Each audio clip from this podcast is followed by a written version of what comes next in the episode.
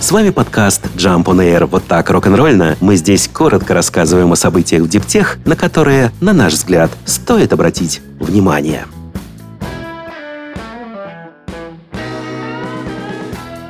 Крупная компания по переработке аккумуляторов «Икабат» строит свой первый завод в Соединенных Штатах, в Аризоне. Это будет ее третье предприятие по переработке литий-ионных батарей. Два другие располагаются в Германии и Великобритании. «Икабат» — огромная международная компания с площадками в Европе, Южной Африке и Соединенных Штатах. «Икабат Касагранде» будет перерабатывать литий-ионные аккумуляторы с истекшим сроком службы путем диагностики, сортировки, измельчения и разделения материалов. Запуск завода состоится уже в третьем квартале квартале этого года. Кстати, новый завод будет расположен рядом с существующим предприятием Икабат Resources, которое производит аноды уже на протяжении 15 лет. На новом предприятии первоначально будет производиться около 10 тысяч тонн вторичного сырья в год.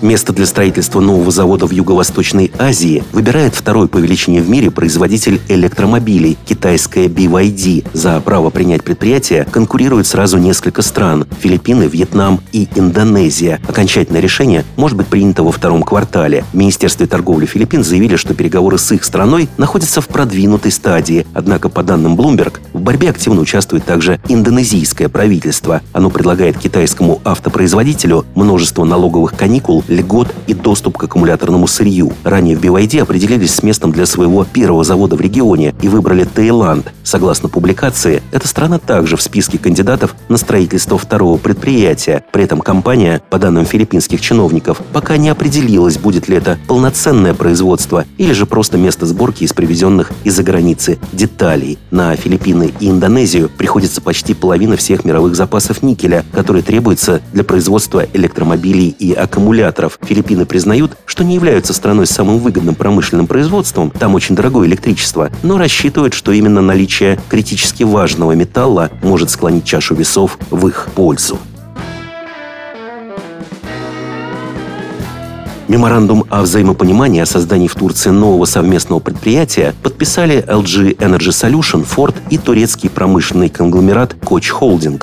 Предприятие станет одним из крупнейших в Европе производителей коммерческих аккумуляторных батарей для электромобилей. Как ожидается, СП начнет работу в специальной промышленной зоне неподалеку от Анкары уже в конце этого года, а, собственно, выпуск аккумуляторных элементов стартует в 2026 году. Ford имеет давние деловые отношения с LG и Koch Holding. Корейская компания ранее поставляла аккумуляторы со своего завода в Польше для ряда электрических моделей Ford, а партнерство Ford и Koch Holding насчитывает несколько десятилетий и включает в себя успешные успешное совместное предприятие Ford Otosan, которому уже более 60 лет.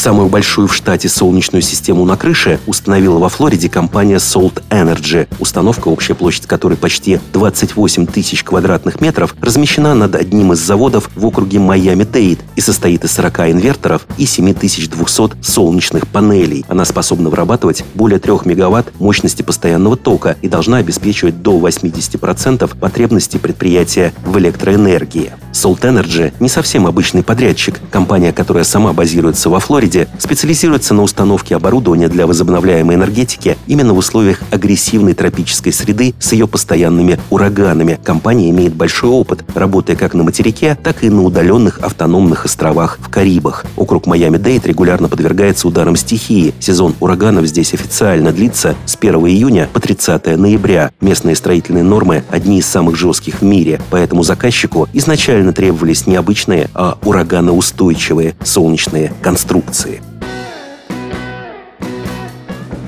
Производитель альтернативного мяса Beyond Meat отчитался за четвертый квартал. Результаты оказались лучше прогнозов, но вряд ли дают большой повод для оптимизма. Выручка выросла против ожиданий. Размер чистого убытка оказался меньше, чем годом раньше. Настораживает, однако, что чистые продажи упали на 20 с лишним процентов, а общее количество проданных заменителей мяса упало за квартал почти на 17 процентов. Beyond Meat информировала, что спрос на мясные альтернативы по всем каналам по-прежнему остается низким, причем падение спроса наблюдается продается как в Соединенных Штатах, так и на других рынках. Производитель попытался ответить на это скидками, что привело к падению чистой выручки. В этом году компания ожидает дальнейшего сокращения продаж. В этой ситуации основная заявленная бизнес-цель Beyond Meat сейчас – добиться положительного денежного потока во второй половине года. Фирма отмечает, что увеличила рентабельность, чему способствовали сокращение доли совместного производства и улучшение управления производственным персоналом. В прошлом году компания провела два раунда увольнений, сократив более пятой части своей рабочей силы. В начале пандемии коронавируса Beyond Meat и другие производители альтернативного мяса пережили всплеск интереса к своей продукции, однако она, и так недешевая, еще больше выросла в цене из-за инфляции, что остановило многих потребителей от повторных покупок. В итоге, после полутора лет успеха, в отрасли начался спад, конца которому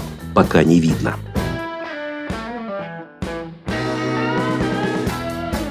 С вами был подкаст Jump on Air, коротко и рок-н-ролльно о событиях в Диптех, на которые, на наш взгляд, стоит обратить внимание. Подробнее эти и другие новости Диптех читайте ежедневно в нашем телеграм-канале Jump Daily.